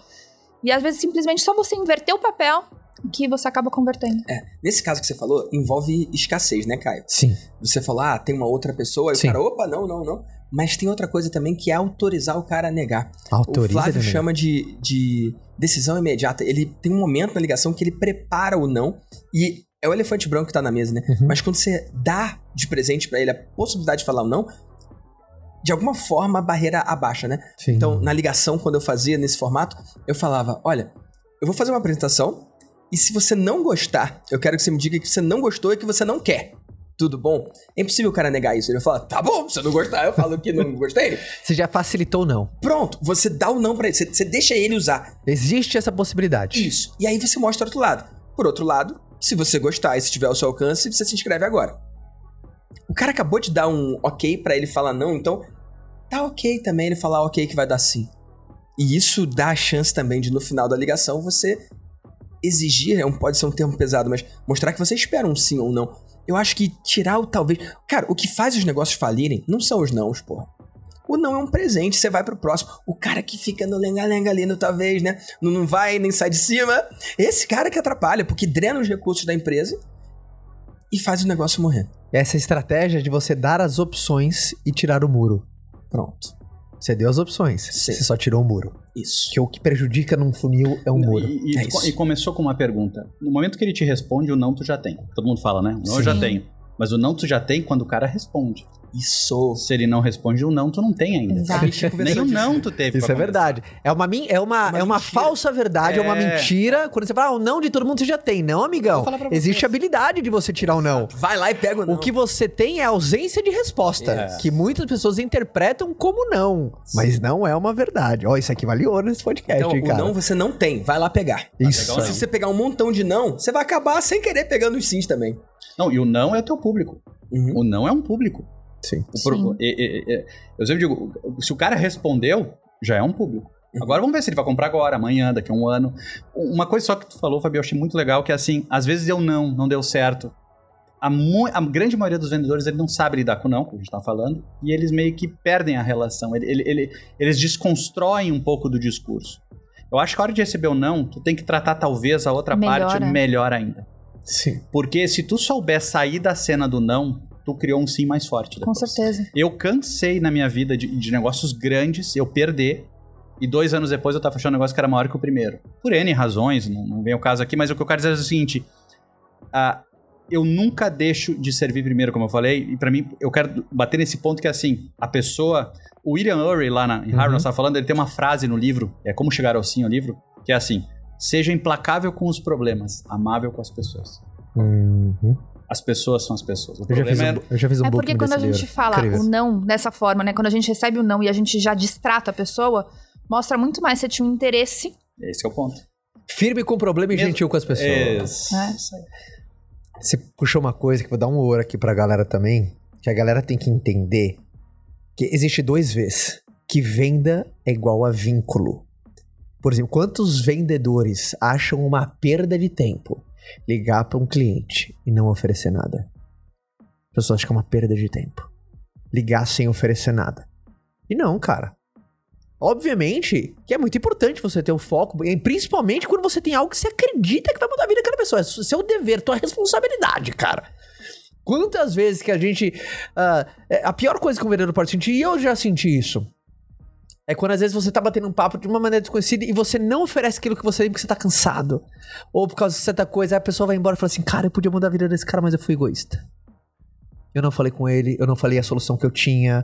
Ele levantou a bola, eu não cortei. Então, e você sabe, eu não ajudei, eu não servi naquele momento. Se sente mal, assim, eu me senti mal. Mas venda é igual a vínculo. Então, o que você falou, você. ah, puta, não fechei uma venda, mas continuei investindo no vínculo. Eu, eu, eu, eu, eu- principalmente quando eu tô treinando um time, eu tenho que falar isso. Turma, venda igual a vínculo. Mantenha o vínculo, invista em vínculo. Isso pra mim é o mais humano possível, cara. E porque as pessoas o- odeiam que. Elas não gostam que alguém vendam, mas elas ad- adoram comprar. Uhum. Gente, umas coisas, mas minha mulher tá aqui. Isso quer dizer? Mu- Mulher. eu não só. Tô A, a gente adora comprar. A verdade, a gente gosta de comprar. A gente gosta de comprar, mas a gente não gosta quando alguém venda. Exatamente. Tem um- uma analogia com a arte da caça, né? Porque, na verdade, a gente não tem que fazer a venda, a gente tem que fazer com que a presa, que é o da, da caça, né? Ela vá no Sim. lugar certo para você, você Sim. fazer a venda. Então, você, você ser comprado é muito melhor Sim. como vendedor. E a pessoa comprar é muito Olha, eu melhor. vou te falar um segredo. O Caio tem uma interpretação incrível da caça e do caçador. Ele imita um gnu. É, Fugindo. agora? Eu vou te falar, não, vou falar. É a, a cena mais incrível da vida. Vamos ter que Bota colocar uma uma- inserção. Mas você não concorda que venda, é, ven- é, venda é vínculo? é totalmente vínculo. Mas, mas, na verdade, você primeiro tá criando um vínculo. Sim. E pelo vínculo você fez uma venda. Óbvio, gente, tem exceções aqui, dependendo do que eu vendo. Bati no McDonald's, vou lá comprar, não vou- o vendedor quer fazer. Não. Mas depende. De- até aí depende. Uhum. Eu fiquei falando, mas já pensando. Mas o que eu quero dizer é o seguinte: tradicionalmente, a venda. Eu sou um funcionário da empresa. Eu tenho que vender meu trabalho para meu chefe. É vínculo da mesma forma. Sim, tudo é vínculo no final. Tudo, tudo é vínculo, tudo é servir primeiro. Eu tô fazendo um pouquinho, ó, fiz isso aqui um pouquinho a mais, vê o que que tu acha que é melhor. Só que as pessoas, elas são muito assim, ah, ah, eu vou fazer, não vou fazer, nem, nem pediu mesmo. Pô, cara, é ali que você ia ganhar o cara. Não deu certo, você sabe, um parênteses aqui, tem uma grande, grande empresa, uma multinacional brasileira, que o presidente, ele recebe todo dia cinco telefones para ligar de manhã, primeira coisa. São cinco fornecedores dele de matéria-prima que ele liga para dar Olha, fazem eh, dois anos que a gente trabalha junto, ou você comprou. Sempre. Porque a importância é mostrar, cara, eu não te ligo só pra negociar, não te ligo só pra comprar, eu te ligo pra te agradecer também. Vê como Agora- que você tá. Agora, se eu sou dono, aí começou a pandemia, eu participei de várias lives, o pessoal de pequeno negócio, com- não, porque agora a gente não abre, faz. Cara, pra você tinha que ser mais fácil que pro grande. Como assim? Cara, se eu sou dono de uma padaria, eu conheço as pessoas, eu vou pegar o telefone das pessoas, eu vou ligar, e aí, tá tudo bem contigo, Caio? Uhum. Como é que tu tá? Como posso servir? Esse. Não importa o que eu venda. Não importa o que eu venda. Eu- nó- nós temos um vínculo, Uhum. uma confiança, uma relação. Óbvio que nem todo mundo vai explorar essa melhor forma, mas assim, o problema é que todo mundo quer vender muito, vender rápido, sem ter, né? É ficar milionário. Então, Então, o que, que você essa tá pergunta- estudando? Essa pergunta é poderosa. Essa é coisa. Porque como você tá, e, e não é só perguntar, né? É perguntar querendo saber a resposta. Eu acho que isso Uhum. muda tudo, cara. Uma das perguntas que mais me pagou nesse ano passado foi: durante a pandemia você tá melhor ou pior? Seu negócio tá indo melhor ou pior? E em ambos os casos, eu fechei negócio. O cara que tá indo melhor, ele quer ir melhor ainda, e o cara que tá indo pior, ele quer, Quer a melhorar. solução. Eu, eu peguei a galera do Maestria no meio do ano e falei, galera, a gente tá no novo normal. Ano passado foi 2020, datando esse Uhum. podcast aqui. De março a julho, a galera sofreu pra caramba. E eu perguntei dentro do meu grupo, hey, quem aqui faturou o dobro ou mais do que ano passado nessa época? Vários, vários. E aí eu comecei a deixar o mundo lá fora saber. E aí eu passei a perguntar, você tá indo melhor ou pior que ano passado? Você tá indo duas vezes melhor ou mais? Porque mesmo com esse novo normal, tem uma galera que tá indo duas vezes melhor que o ano passado, e aqui dentro eles mostram como. Sacou? Então, quem tá indo bem, quer estar com quem tá indo bem, Uhum. e quem tá indo mal quer descobrir o que eles não sabem. Quando você se importa, a- as pessoas te dão pistas do que precisam, cara. Mas posso E é, falar? e é tão legal quando as pessoas. Fica muito mais simples o, o trabalho, né? Sim. E isso a gente pode usar até no não. Às vezes a gente acha que a gente só precisa usar essa parte de ouvir na venda, no processo de ouvir, pra prover uma solução, mas é aquilo que a gente fala, né? Descascar cebola. Uhum. Então muitas vezes a pessoa ela dá um não, mas ela dá um não querendo dar um sim, mas ela não tem a solução, às vezes, naquele momento. Às vezes é, é financeiro, às vezes ela não vê como que ela pode adquirir aquele produto. E até dentro do não, você mostrar o quanto você se importa. Por exemplo, no meu caso, eu cresci muito no último ano dentro da indústria da venda direta. Por quê? Primeiro, ouvir o problema das pessoas. E mesmo quando ela me dava não, deixa eu te ajudar. Deixa eu te ajudar a reverter isso. Não, se você quer mesmo, eu vou te ajudar. Então, ah, meu problema é financeiro. Então, vem aqui que eu vou te ajudar. A gente vai fazer um planejamento junto. Eu vou te ajudar você a conquistar isso. Ah, meu problema é tempo. Então, vem aqui, vou te ajudar. Achar A gente tempo. vai fazer uma agenda pra achar esse Se tempo. importar é incrível, Então, né? até você se importar no não. sabe que eu, É eu te importante. escutando, eu fico pensando, né? Quantos negócios sofrem por isso? Pega a educação, que é um, acho, um dos negócios que mais estão sendo impactados com essa Uhum. grande di- dificuldade agora, e ao mesmo tempo a expansão do digital, né? Se eu não me engano, eu posso em- não ter o número preciso, mas se eu não me engano, ano passado, ano, 2019 melhor, não, ano passado, foi 12% a evasão do terceiro grau privado no Brasil. Hum. Ou seja, as empresas investiram para adquirir um público, esse público disse sim, se matriculou e ao longo da jornada do primeiro ano saiu 12%. Então é 12% de dinheiro que você perdeu da sua estimativa, porque Uhum. você já pagou, né?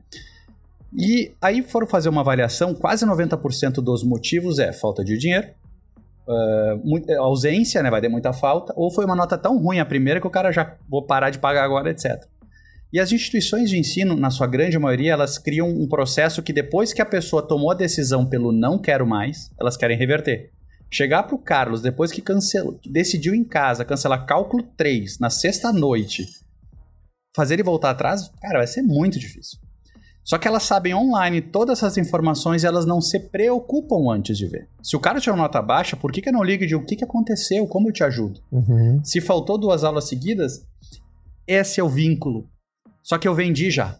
A pessoa que vende é uma, a pessoa que entrega é outra. Não, todos nós vendemos o tempo inteiro. Em muitos casos, um cliente seu dá sinal que vai parar de utilizar aquilo que você tem.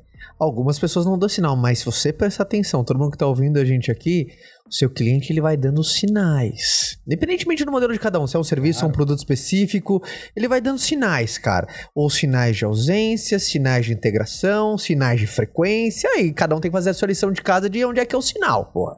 Porque tem N variações. Mas geralmente ele vai dando pistas. Vai dando pistas da insatisfação. Muito difícil alguém acordar e falar, ah, quer saber? Não quero Não quero mais. mais. Acontece? Acontece, tudo acontece. Mas na grande maioria dos casos vão dando sinais. Então, o que, que você vem estudando pra melhorar sempre suas vendas? Você é um cara que eu sei que você gosta de estudar, mas o que, que você vem estudando? Cara, eu estudo perguntas, cara. Tá estudando perguntas? Sim. Tem um cara chamado Ryan Lavec, que faz parte do Mastermind do Jeff, lá nos Estados Unidos, que eu faço parte também. Uhum. Ele tem um livro chamado Ask, ele tem outros livros também, mas esse foi o que eu li. E é incrível as formas que ele conduz uma conversa e a forma que ele interpreta os dados também. Chama Ask, tipo, É. pergunta. Tipo de pergunte. Aham, pergunte. Então, inclusive, agora semana que vem ele vai abrir as inscrições pro programa dele, que eu me inscrevi já há anos atrás.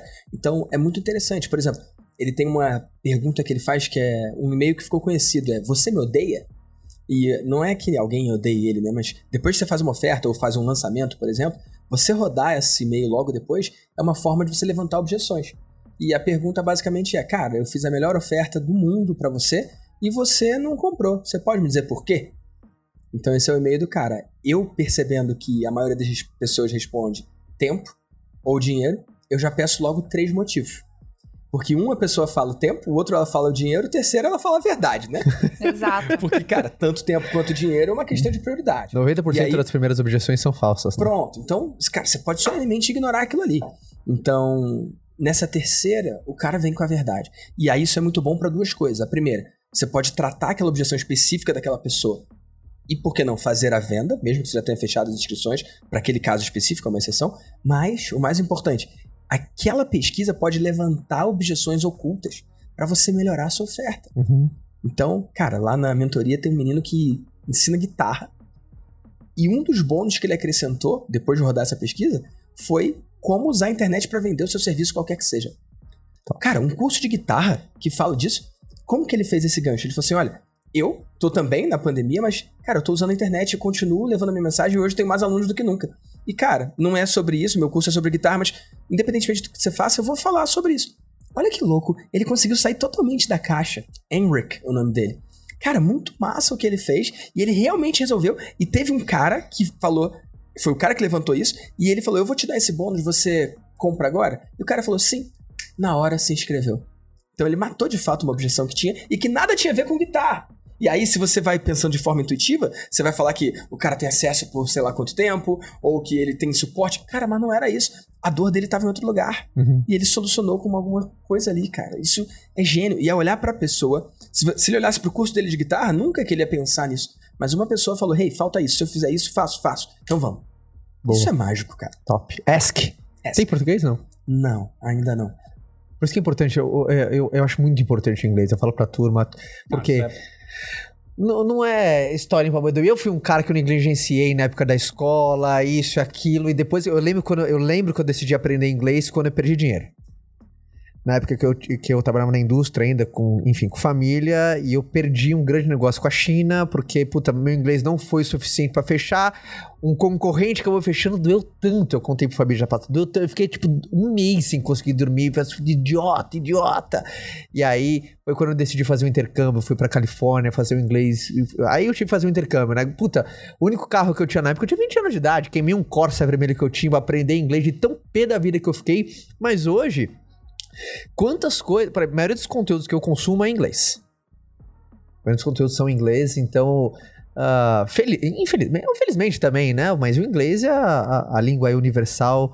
Principalmente você que estudou Harvard, MIT.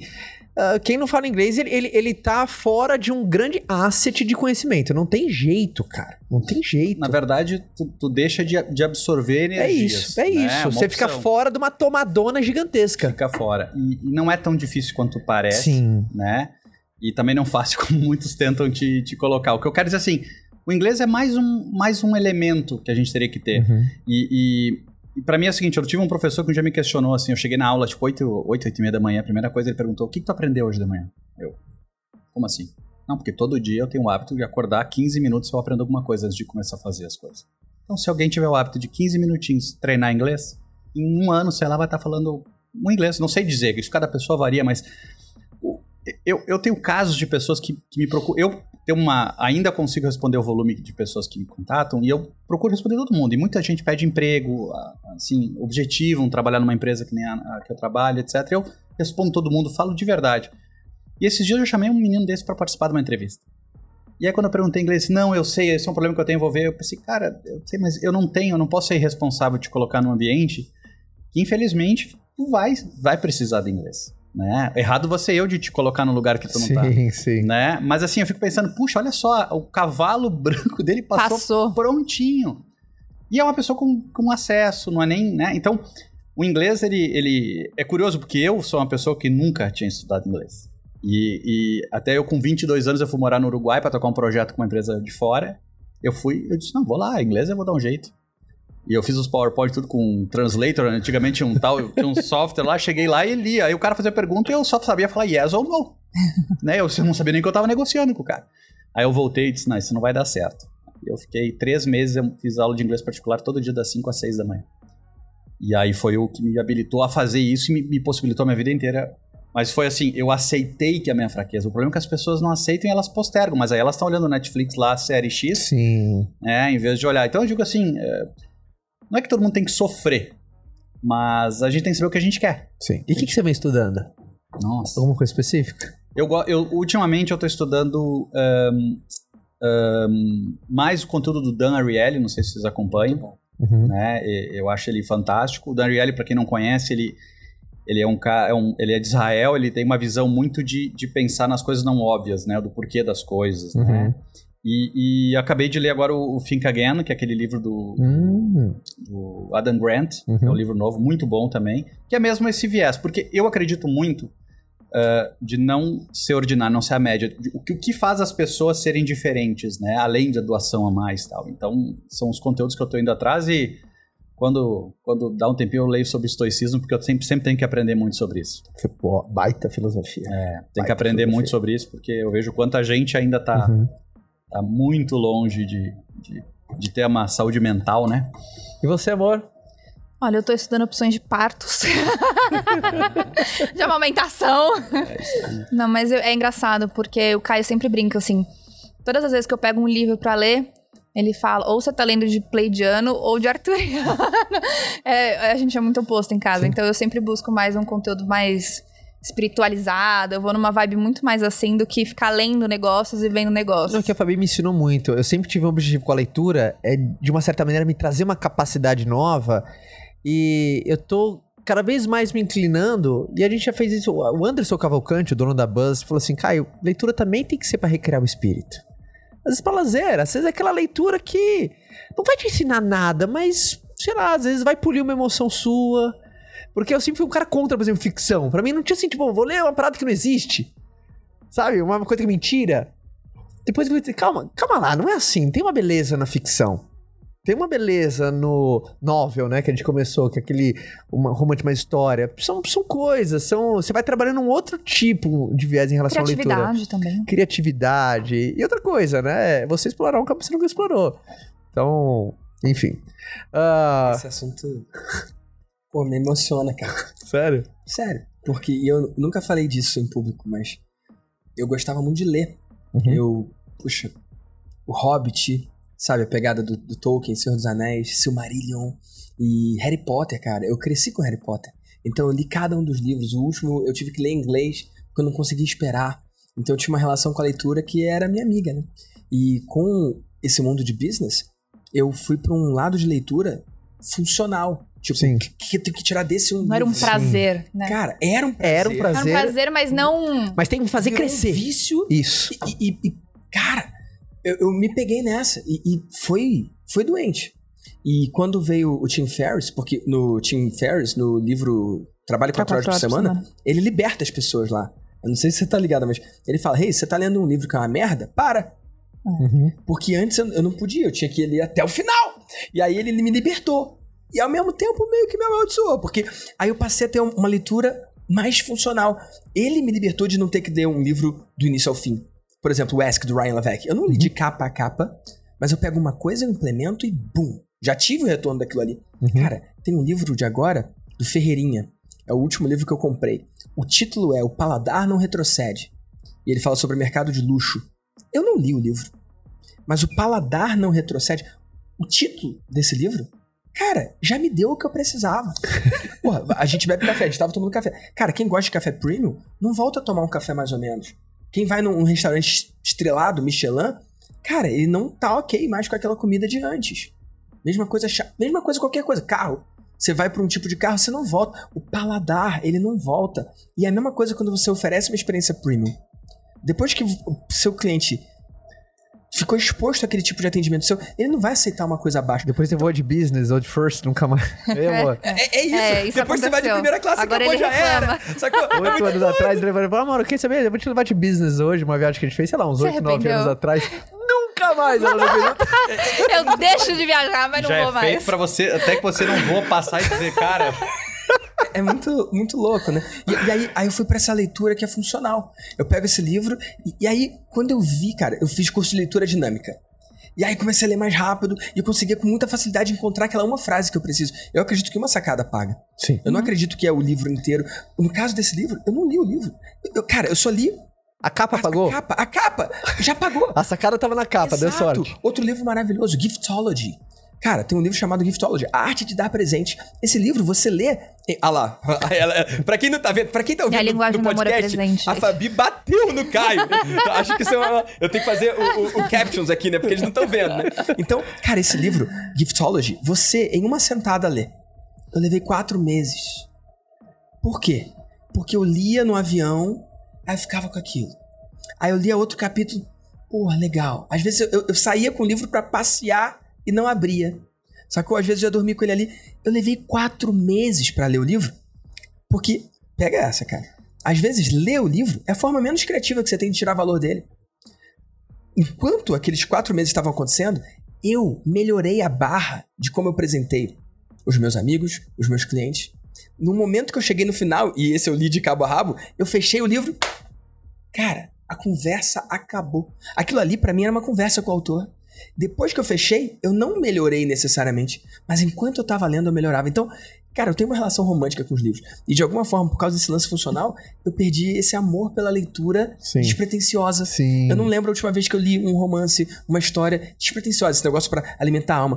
E eu senti saudade agora, você falando. Mano. Pô, me deu, me deu uma. Mas é um pouco da cobrança Porra. que a gente tem de preciso ser produtivo, preciso o tempo inteiro estar absorvendo tudo e não ter esse espaço pra poder alimentar os outros, as outros pilares. né? Principalmente em vendas, né? A- É. O, nosso, o, nosso, o nosso ecossistema tem isso do aprimoramento contínuo, do progresso, da nossa própria superação, da gente bater os nossos próprios números.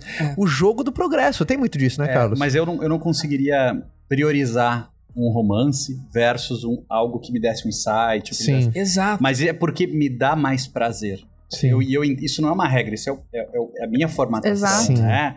Tipo, a minha esposa lê livros completamente diferentes do que eu. Felizmente, ambos lemos, então isso que é legal. Meu filho lê outro tipo de livro, então... Uhum. Mas assim, sem dúvida a leitura é... Nossa, é é uma plataforma pra vida. Agora, eu, eu adoro essa colocação que ele fez agora. Muito fez. Leu, assim, pegou aquele insight, fechou, cara, dá um prazer aquele livro, diz assim, puxa, olha o que ele me ensinou. Tá pago, valeu. Valeu. É como se o autor, num, num jantar, te dá um belo de um conselho. É. Às vezes não foi o jantar inteiro que foi um conselho, mas foi na hora. É. da- do segundo prato, ou do couvert, ou quando tava chegando a sobremesa, ele falou uma parada que tudo valeu, e às vezes você só vai lembrar daquilo. Que ele falou durante o petit gâteau final ali. É. daquilo que você vai lembrar e você vai voltar na sua casa, então essa bela de uma conversa. Ô, ô, ô, turma, já temos que marcar a, a volta desses caras aqui, que o podcast foi maravilhoso. Vocês gostaram ou não? Pô, demais. Hã? Ficava aqui mais tempo se pudesse. Como é que você tá nas suas redes sociais? Primeiro, parabéns pelo seu trabalho incrível. Obrigado. Você vem numa pegada, sabe, sendo um livro aberto, fazendo questão de dividir todas as suas experiências, gerando muito valor pra turma. Primeiro, parabéns, viu, cara? Em nome Obrigado. de todo mundo, Pô, continua com muita de vocês, força. fico muito feliz. Como que você tá? Como que a galera pode te conectar no Instagram? O Instagram é Carlos Bush JR. O Tá. Bush é B-U-S-C-H, né? B-U-S-C-H. Isso, não é da família do presidente lá, não. e no YouTube, Carlos Bush. Tá. Só, né? Então tá lá, o objetivo é compartilhar insight pra ajudar as pessoas a crescer. Pô, continuar, aprofundar essa Massa, experiência que a gente claro. teve aqui, né? Com certeza. Vitão, você? Instagram é minha casa, né? Uhum. Arroba Victor Damasio Oficial. Uhum. Tô lá, tô agora com 215 mil seguidores. Ainda consigo responder cada pessoa. Não sei até quando vai ser, mas galera que tá ouvindo aí, ouvindo, tira um print, me marca lá que eu quero saber o que você achou. Arroba Victor Damasio Oficial. E pra quem curte podcast, escutar, né? Tá lá o VDcast, tá no Spotify, tá no iTunes. E você tá fazendo vários papos massa, né? Com uma galera muito show, né? É, tá muito Tá sendo convidada, não tá? Tá muito massa, sim. Primeiro, o começo da temporada foi comigo, eu contando a minha história, mas Uhum. não sobre eu. Eu queria que fosse sobre quem tá ouvindo, né? Top. E aí tem vários momentos. Tem a época da faculdade, sair ou não da faculdade. Tem o lance do, de fazer concurso, que era pressão. Aí como eu encontrei as vendas e Uhum. como que eu fui pro digital. Só que nunca sobre mim, não sendo egocêntrico, né? Dividindo, fazendo um paralelo, um ping-pong com quem tá ouvindo em casa, né? Top, top. E aí top, agora eu top, tô trazendo convidados, a galera do Mastermind e da mentoria. top demais. Legal. Amor, você no Instagram, como que as pessoas te acham? Fabi Sawaia. Sawaia, S-A-W-A? YA. Nossa. Ou antes de encerrar, o Ah. que, que você tá estudando, Caio? É. O que que eu tô Ele, estudando? ele tem esse hábito. Ele Poxa. só vai jogando na gente, ó. É. Não, turma, mas desculpa, É que esqueci. ninguém perguntou, É, desculpa, ninguém é perguntou, ninguém perguntou. Cara, o que eu tô lendo recentemente, enfim, uma... Eu, eu li Meditações de Marco Aurélio, Isso ali também. recentemente. Gosto muito da filosofia estoica, de você se preocupar sobre coisas com o seu controle, que é, que é muito interessante, né? Ah, principalmente meditações, é, é um livro que mexe muito comigo porque não era pra ser algo para as pessoas, né? Foram cartas de, de, de Marco Aurélio, então eu acho muito, mu- muito incrível o diálogo, assim. Então, enfim, a filosofia estoica também é é uma, é uma coisa que eu vi me aperfeiçoando muito, gosto dos princípios. E, e li A Brevidade da Vida, Sêneca. Minhas duas últimas leituras. Aí. mais introspectivas, mais filosóficas, mais de me dedicando a pensar sobre o pensamento. Eu gosto, eu acho que eu tenho momentos mais internos Você já assim. leu uh, Pense como Imperador? Não. Também era a mesma linha. Sério? É legal É, também? Muito bom. Então fica a recomendação. Enfim, os dois Venceu a últimos. prova do tempo, né? Esses livros são antes Sim. da prensa. Então, se eles chegaram até a gente, é porque a galera copiou à mão, cara. Isso é muito louco. O Taleb chama isso de efeito Lindt.